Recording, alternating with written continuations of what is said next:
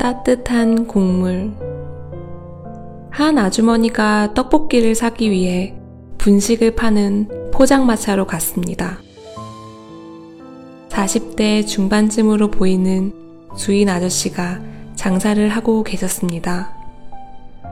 그때 허리가 구부정한 할머니 한 분이 들어오셨습니다. 폐지를 수거하여 힘들게 살아가시는 분이신 것 같았습니다. 포장마차 옆에 세운 술에는 폐지로 가득했습니다. 저기 주인 양반 따뜻한 국물 좀 주시오. 주인 아저씨는 할머니가 부탁한 따끈한 어묵 국물뿐만 아니라 떡볶이 약간의 순대를 얻은 접시를 하나 내놓았습니다.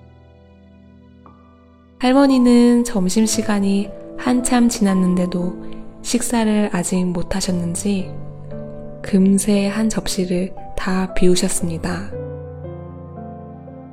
할머니가 계산을 치르려고 하자 주인 아저씨가 말했습니다.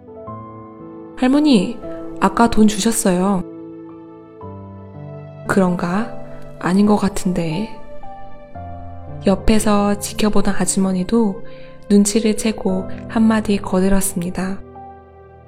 할머니, 저도 아까 돈 내시는 거 봤어요. 할머니는 알쏭달쏭한 얼굴이었지만 주인 아저씨와 옆에 아주머니까지 계산했다고 하니 그런 줄 알았습니다. 할머니는 잘 먹었다는 인사와 함께 자리를 떠나셨습니다. 주인 아저씨와 아주머니는 굳이 말을 하지 않았지만 따뜻한 미소를 지었습니다.